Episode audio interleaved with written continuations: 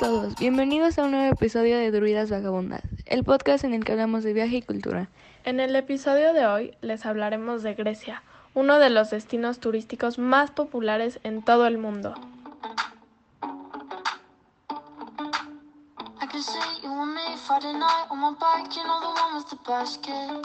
Yo soy Elisa. Yo soy Gaby. Yo soy Sara. Antes de empezar, no se olviden de seguirnos en nuestro Instagram, arroba vagabundas, para no perderse de ninguna novedad y siempre estar conectados.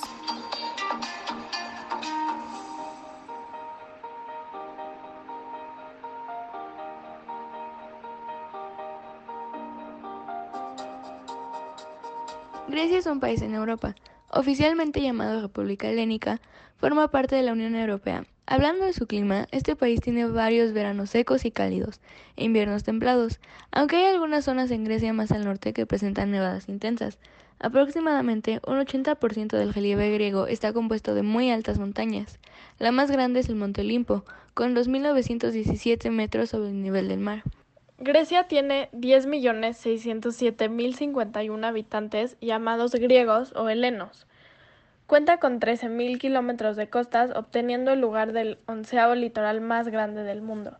En estas costas se encuentran siete archipiélagos con 1.400 islas. De este, 227 están habitadas. Grecia es un país conocido por su gran historia. Sus ciudades son cuna de muchas historias y su cultura es enorme. Esto se debe a las ricas culturas que la han habitado a lo largo de la historia. Su idioma oficial es el griego y una de las ciudades más populares es Atenas, pero también está Corfu, Delfos, Creta, Macedonia, Miconos y Rodas.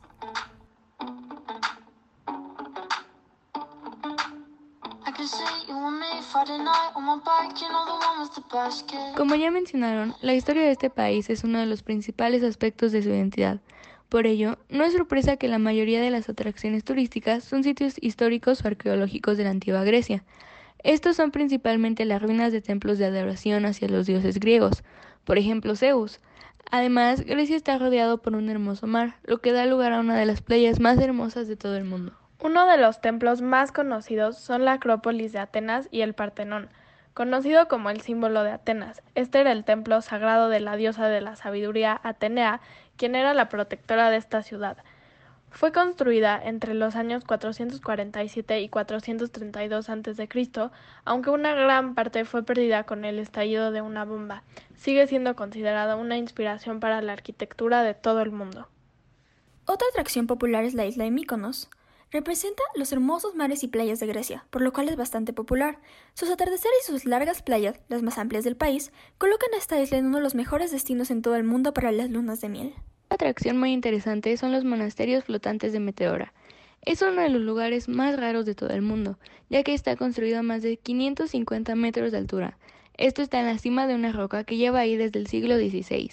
Su nombre viene de la palabra griega meteora, que significa literalmente monasterios que flotan en el cielo.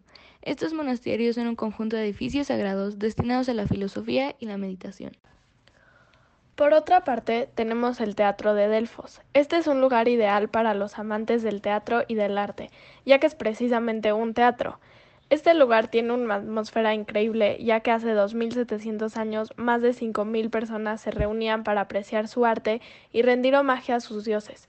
Si esto todavía no te convence, debes saber que también este lugar era considerado un santuario y hogar del mítico oráculo de Apolo. Dos es otro pequeño pueblo que vale la pena visitar. Se encuentra en la isla Rodas, en el este del mar Egeo. Este pueblo parece una máquina del tiempo que te transporta a la era medieval. Esto es gracias a su mística arquitectura que ha permanecido intocable por los últimos siglos. Finalmente, otra isla imperdible es Santorini, Construida sobre un archipiélago formado por restos de volcanes sobre el sur del mar Egeo, esta isla es probablemente la más popular en Grecia. Destaca por su arquitectura, playas, visitas y vida nocturna, y tiene unas vistas increíbles.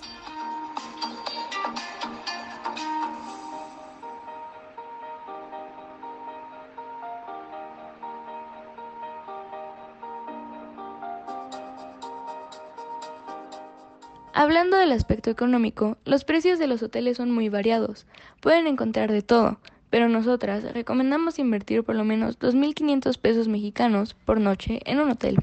Claro, creo que ese es un precio razonable para un hotel correcto, pero claro que ustedes son libres de invertir un poco más o un poco menos en eso. Pueden encontrar un platillo correcto por 200 pesos sin ningún problema y considerar 250 pesos mexicanos por comida por cada persona está bien. Además de que pueden considerar 50 pesos más en cada caso en, en caso de que quieran comprar alguna bebida o snack durante el día. Pensando que se comen tres platillos al día, este, el precio rodaría entre 700 y 800 pesos por persona, y este sería más o menos un presupuesto aproximado para comer cada día, lo cual es algo muy correcto a mi parecer. Esto significa que deben de considerar aproximadamente 3.500 pesos por día por persona, pero no olviden llevar un poco más de dinero en caso que quieran ir a alguna atracción en la que tengan que pagar. Además de esto, hay que sumarle el vuelo, que cuesta aproximadamente 30 mil pesos por persona desde México. Si estas atracciones no te convencieron, tal vez esto sí lo hace. Grecia es muy barato, casi la mitad del resto de los países turísticos de Europa. Y esto es todo por hoy. Les diríamos que nos escuchan la siguiente semana, pero con este episodio terminamos nuestra primera temporada. Muchas gracias por acompañarnos en esta aventura, realmente la disfrutamos. Y no se preocupen, regresaremos más pronto de lo que se imaginan. No podemos esperar para platicarles sobre más países. Nos vemos pronto. Adiós. Bye.